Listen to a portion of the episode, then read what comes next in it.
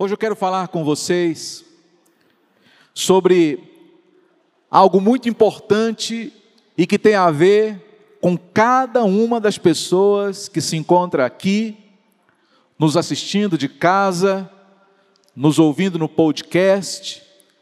O tema é: Você ainda vai chegar lá. Amém? Eu já profetizo sobre a sua vida essa declaração: você ainda vai chegar lá. Diga comigo, eu ainda vou chegar lá. Os meus sonhos vão se tornar realidade. Eu me tornarei a pessoa que Deus me criou para ser.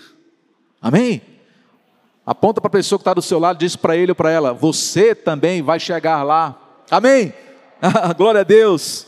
Todos nós, irmãos, temos objetivos na vida, uh, objetivos estes que Deus, Ele nos prometeu realizar, mas, de repente, vem uma tempestade e muda os nossos planos, de repente, acontece um desafio inesperado, uma doença, um colapso financeiro, a perda de uma pessoa querida.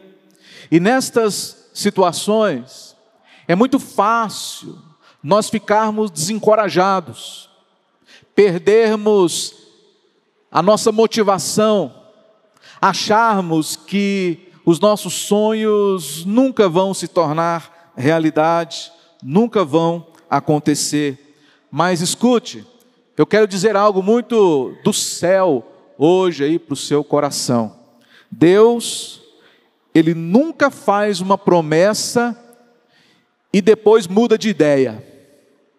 Se Deus um dia inspirou o seu coração para sonhar, é porque Ele quer, Ele pode, Ele vai realizar esse sonho.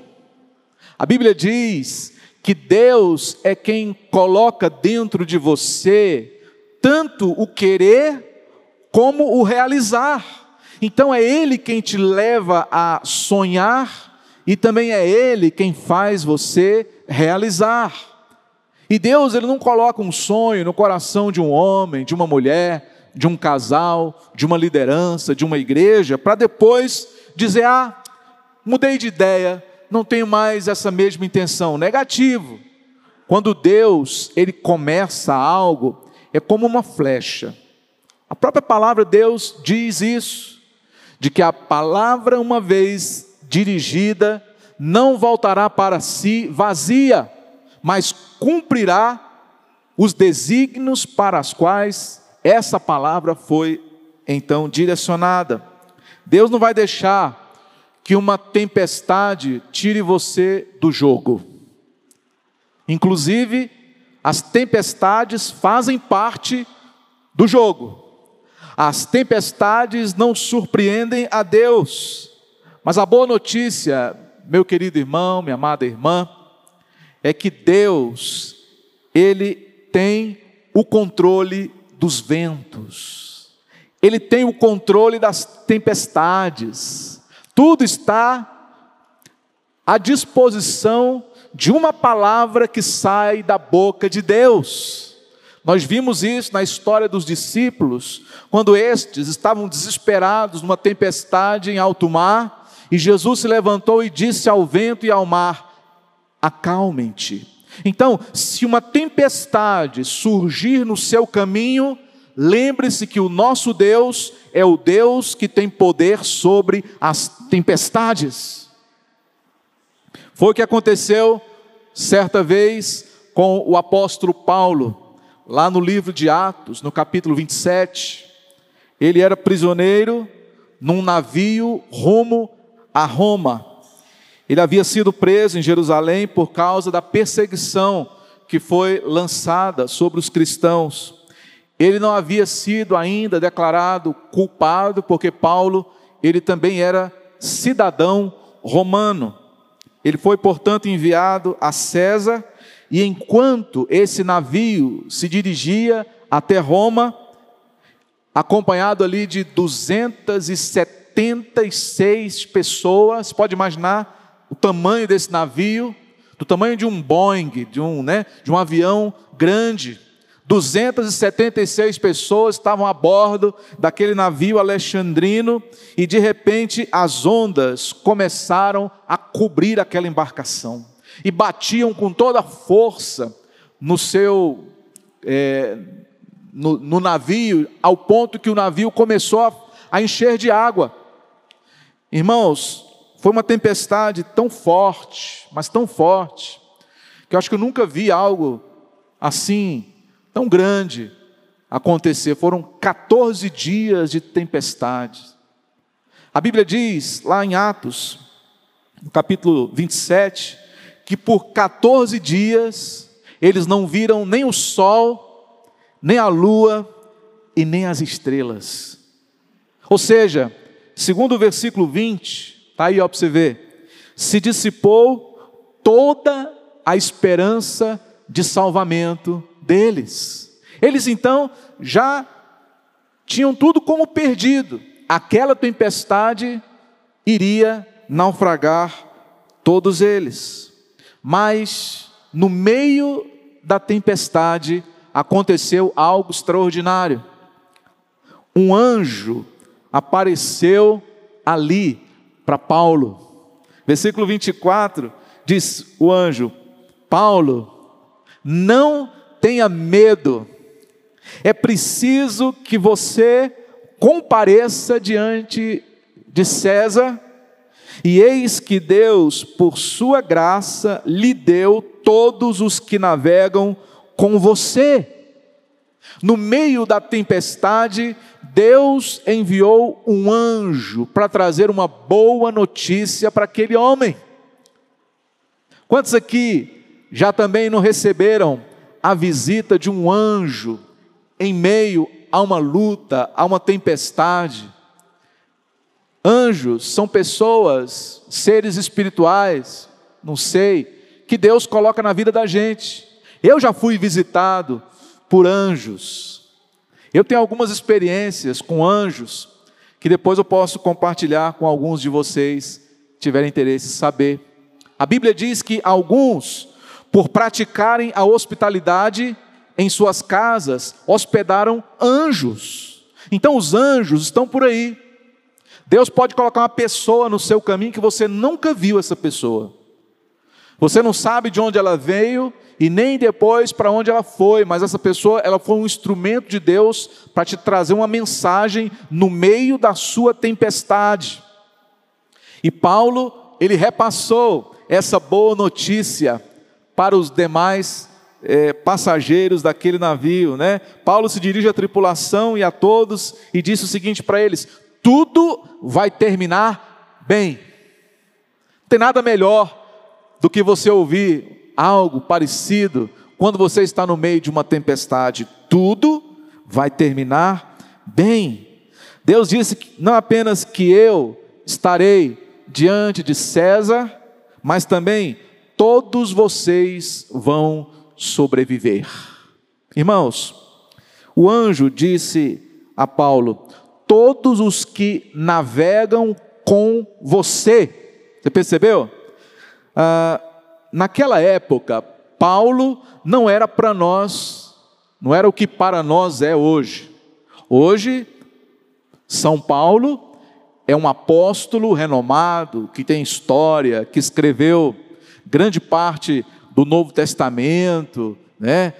Hoje nós temos o conhecimento de toda a história, também os desdobramentos do seu ministério apostólico, mas naquele dia, Paulo era simplesmente um prisioneiro naquele navio, ele não tinha influência e nem autoridade alguma sobre aquelas pessoas. Para eles, Paulo era apenas um coadjuvante, secundário, ou um figurante naquela grande embarcação. Eles pensavam que Paulo estava navegando com eles, mas note que Deus disse que eles é que estavam navegando com Paulo. Então presta atenção no que eu vou te falar agora. Muitas vezes, o lugar onde você trabalha, a comunidade onde você serve, ah, o lugar onde você frequenta, aquele lugar tem sido abençoado e poupado por sua presença. Às vezes você acha que você é o funcionário, um simples funcionário de uma firma, de uma empresa, mas Deus te colocou ali para ser um instrumento nas mãos dele, para abençoar aquele lugar. É assim que a gente precisa se ver. É assim que na verdade é. Deus ele nos envia para os lugares para nós levarmos até eles a bênção que está em nós. Aquela grande quantidade de pessoas foi preservada porque Paulo estava naquele navio. E depois de duas semanas, desde que eles é, saíram do porto, ah, eles encontraram uma ilha chamada Malta. Como é que era o nome da ilha? Malta. Eles então levaram 14 dias, duas semanas para chegar lá.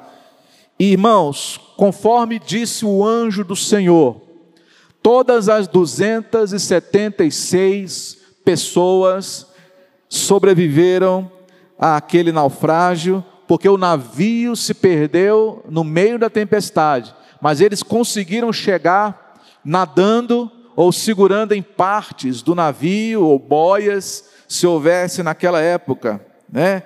E, e mas mesmo assim eles conseguiram chegar. Presta atenção em outro princípio que eu quero dizer aqui para você. Qual que é o tema da palavra dessa noite? Você ainda vai chegar lá.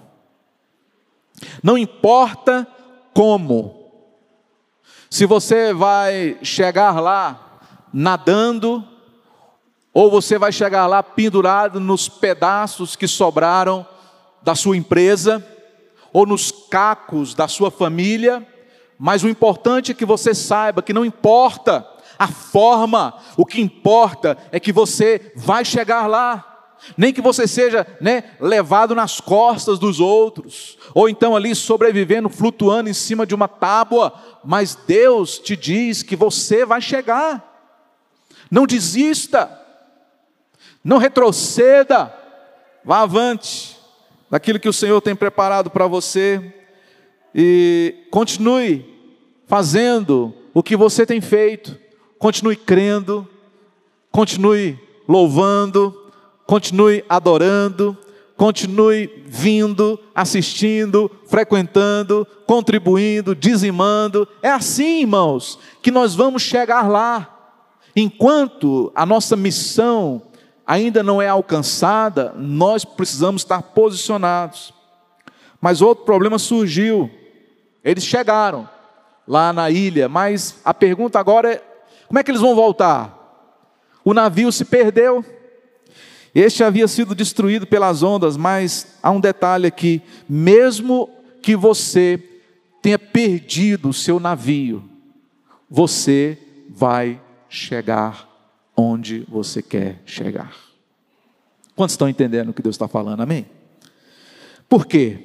Lá em Filipenses capítulo 1, verso 6, diz assim: Aquele que começou a boa obra em sua vida é fiel para completá-la até o dia final. Então, essa tempestade que você está aí atravessando, ela não está tirando você dos planos de Deus, presta atenção.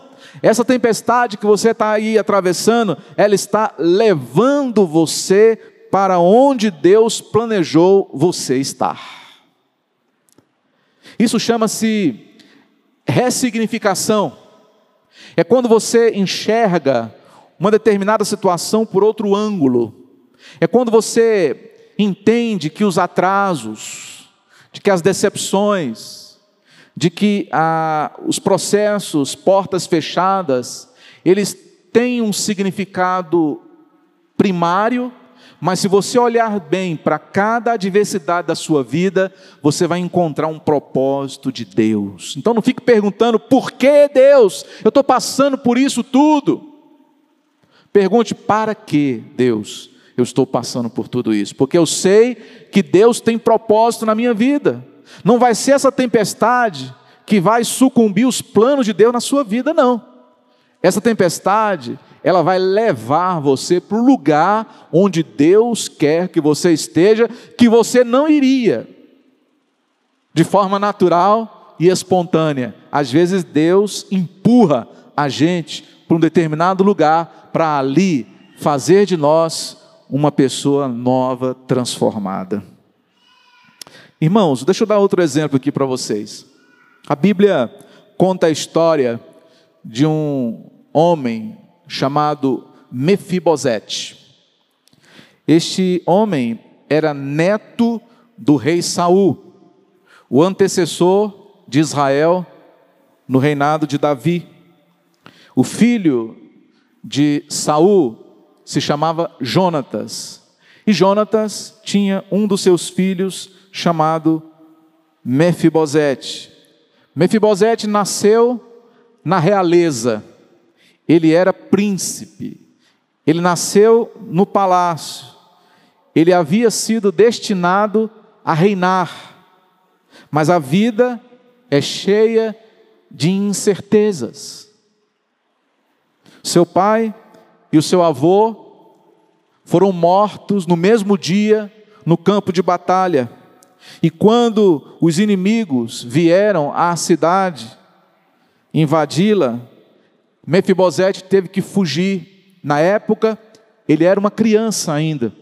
A babá o colocou sobre um animal e eles fugiram porque a cidade estava sendo invadida eles fugiram para preservar a sua própria vida, e a Bíblia diz que na fuga ele caiu do animal, e não sei se alguma coisa passou por cima dele, de que ele quebrou as duas pernas, e assim ele foi levado pela sua babá para morar em uma cidade chamada Loudebar, onde havia sequidão e miséria, cujos habitantes todos ou eram pobres, miseráveis, mendigos ou doentes. Lodebar era sinônimo de algo muito ruim.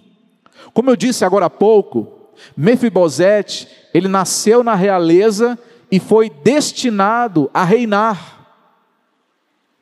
Anos mais tarde, o rei Davi perguntou em uma das suas audiências com seus comandantes se havia alguém da família de Jonatas que ele pudesse honrar.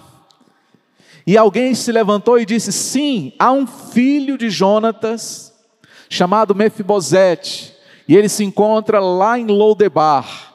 Então o rei Davi mandou que os seus homens fossem buscar Mefibosete. Eu imagino quando os soldados chegaram até a casa onde estava Mefibosete, pelos é, reveses que ele enfrentou em toda a sua vida, eu imagino que ele pensou: agora eu estou perdido. Eu achei que eu tinha escapado, mas eles vieram atrás de mim. Olha eu, os soldados, na porta da minha casa. Só que ele não tinha ideia do que estava acontecendo.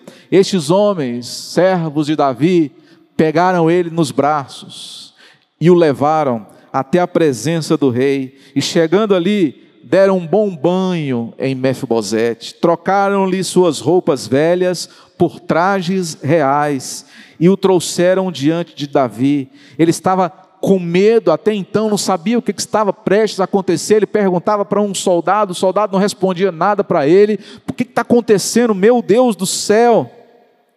Segundo Samuel, capítulo 9, versículo 7, presta atenção no que está escrito.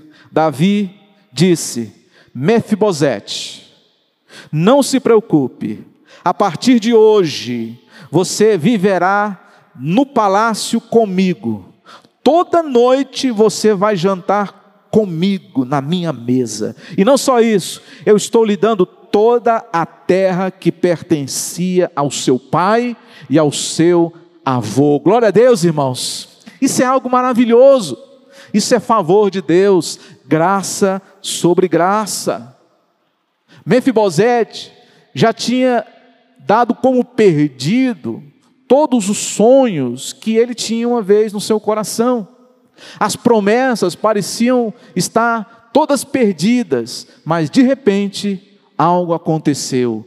O favor de Deus foi até onde ele estava e o resgatou de lá e o colocou entre os príncipes, que ali era o real lugar onde ele deveria estar. Ah, irmãos, isso é maravilhoso. É como disse o salmista: esperei confiantemente no Senhor, e ele se inclinou para mim e me ouviu quando eu clamei por socorro, tirou-me de um poço de lama e me colocou os pés sobre uma rocha e nos meus lábios um cântico de louvor. Foi isso que Deus fez com ele, através do seu servo Davi, assim como Mefibosete, aquilo que Deus ele prometeu para você. Pode demorar, mas vai acontecer. Quantos creem? Diga amém. Eu creio, irmãos. Eu creio e é por isso que eu confio e espero no Senhor. Porque Deus, Ele cria algumas imagens na nossa vida acerca do nosso futuro, que elas vão moldando a nossa visão. É Deus falando com você, esse desejo que você tem no coração de ser feliz, esse desejo que você tem no seu coração de constituir uma família, esse desejo que você tem de prosperar, de ver os seus negócios fluírem, isso é de Deus. Isso aí não é carne, não. Isso é vontade de Deus. A vontade de Deus para você é, é não só isso, mas muito mais, porque Deus não tem limites para nos abençoar. Mefibosete já tinha desistido de esperar, mas Deus não desistiu dele. Então, por isso eu quero te dizer nessa noite: fica firme aí, irmã. Fica firme aí, irmão, na posição que Deus te deu, que Deus te colocou. Ah, nós não somos daqueles que retrocedem para a derrota, nós somos daqueles que avançam para a vitória, a despeito de como as circunstâncias se pareçam, o impossível, ele vai acontecer. Enquanto isso, Hebreus 10, 23 diz: guardemos firme a confissão da esperança sem vacilar, porque quem fez a promessa é fiel. Qual é o seu papel? O seu papel é guardar firme a confissão da esperança. Ou seja, é o tempo todo você declarar: eu sou mais do que vencedor. Deus vai cumprir na minha vida tudo o que ele preparou, tudo o que ele idealizou para mim, para o meu futuro vai se tornar realidade. Deus tem as pessoas certas para colocar na sua vida. Deus tem as conexões certas para você fazer. Deus ele te dá também inteligência, sabedoria, tirocínio para você ir e conquistar, para você ir acreditar no seu potencial, acreditar nas promessas de Deus e avançar rumo àquilo que ele inspirou o seu coração a fazer. Afinal de contas, o nosso Deus é um Deus de promessas, e todas as promessas de Deus para nós, elas já vêm acompanhada do sim da parte do Senhor. O sim nós já temos, que é o sim de Deus. Então, não importa as tempestades que você enfrentou até aqui, ou esteja enfrentando ou vai enfrentar, eu creio e declaro que você vai chegar lá, de que você vai estar aonde Deus quer que você esteja, aquele lugar que hoje está no seu coração, aquela casa que hoje Deus te inspirou a sonhar, aquele patamar financeiro, profissional que você tem posto diante de Deus, na porta do seu guarda-roupa, lá na mesa do seu escritório, continue firme, guardando a confissão da esperança. Quem fez a promessa para você é fiel. Coloque-se, por exemplo, no lugar de Paulo e de Mefibosete.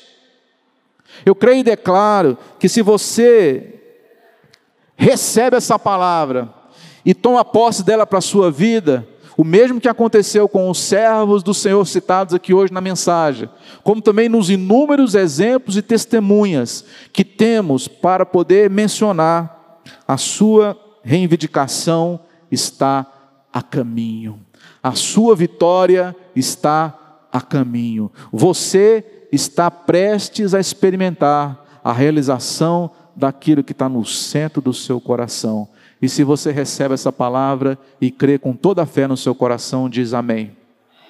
Diga eu creio, pastor, eu recebo, eu tomo posse em nome de Jesus. Glória a Deus.